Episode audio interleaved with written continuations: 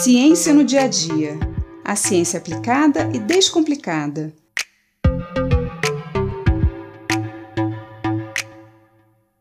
Nós utilizamos no nosso dia a dia muitos materiais descartáveis.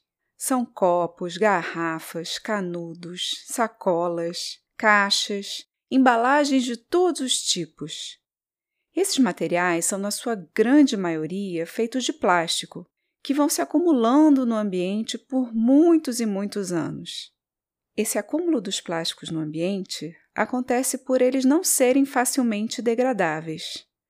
Quando falamos em degradação, estamos falando de qualquer processo que transforme um material em outro, que não tem mais as mesmas características.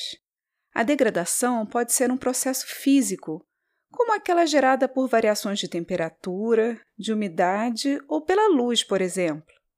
Pode também ser um processo químico, causada por substâncias, como os ácidos. Ou pode ser um processo biológico, se essa degradação é mediada por seres vivos. Quando a degradação de um material pode ser feita pelos seres vivos, dizemos que esse material é biodegradável. Existem alguns organismos que são capazes de realizar essa degradação. São os fungos e as bactérias. Esses organismos conseguem transformar o material em outros elementos que podem ser novamente incorporados pelo ambiente.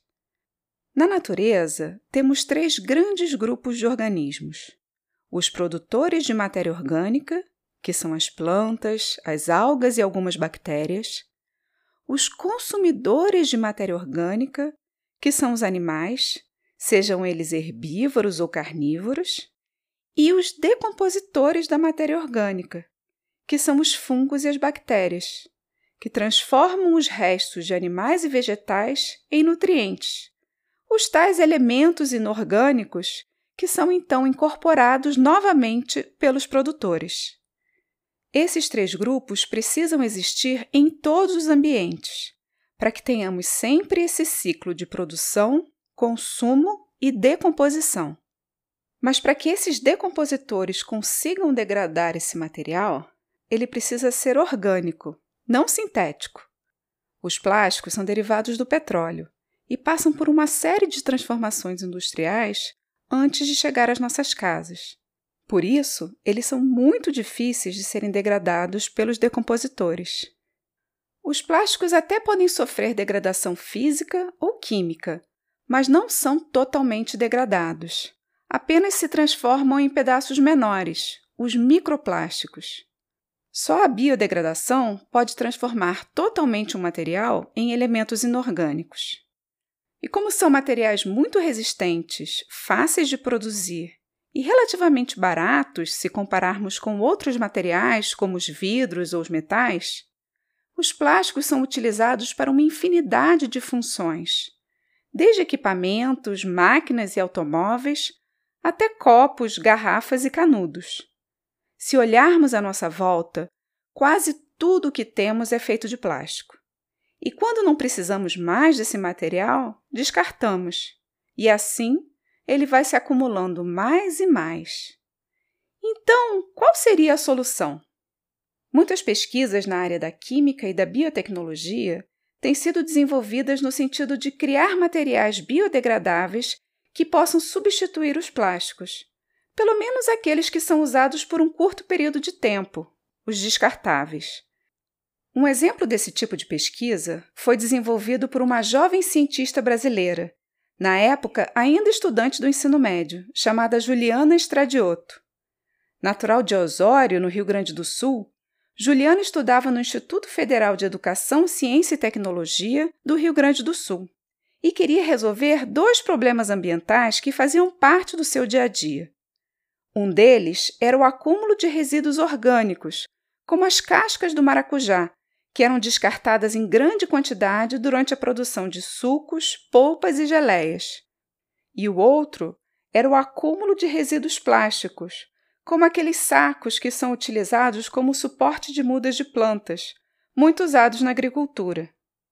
Ela então desenvolveu na cozinha da sua escola, que se transformou no seu primeiro laboratório, um filme plástico biodegradável a partir da casca do maracujá, Assim, os agricultores poderiam plantar as mudas diretamente dentro desses sacos, que seriam degradados rapidamente em alguns meses. Seguindo essa linha, Juliana passou a pesquisar as cascas das nozes de macadâmia. Ela moeu essas cascas fazendo uma espécie de farinha e adicionou micro-organismos que pudessem degradá-la. Nesse processo, eles produziam uma substância de celulose que formava uma espécie de membrana, muito resistente e também bastante flexível e totalmente biodegradável. Essa membrana pode ser utilizada para vários fins, desde substitutos às sacolas plásticas até curativos. Essas pesquisas lhe renderam vários prêmios e a certeza de que a ciência era o que ela queria para sua vida. Agora, já como estudante de graduação na universidade, Juliana continua se dedicando às pesquisas nessa área de biotecnologia e também incentivando outras meninas como ela a seguirem a carreira científica, indo às escolas e divulgando histórias inspiradoras como a sua e a de várias outras meninas. Ontem, dia 11 de fevereiro, celebramos o Dia Internacional das Mulheres e Meninas na Ciência. Essa data foi escolhida pela Organização das Nações Unidas em 2016 para inspirar e engajar cada vez mais meninas e mulheres na carreira científica, buscando assim uma maior igualdade de acesso e participação entre homens e mulheres. O Ciência no Dia a Dia de hoje é dedicado a todas as meninas e mulheres incríveis que muito têm feito pela ciência no Brasil e no mundo. Viva a ciência e viva a educação pública, gratuita, inclusiva e de qualidade. Eu sou Mariana Guinter, bióloga e professora da Universidade de Pernambuco, e esse foi mais um Ciência no Dia a Dia.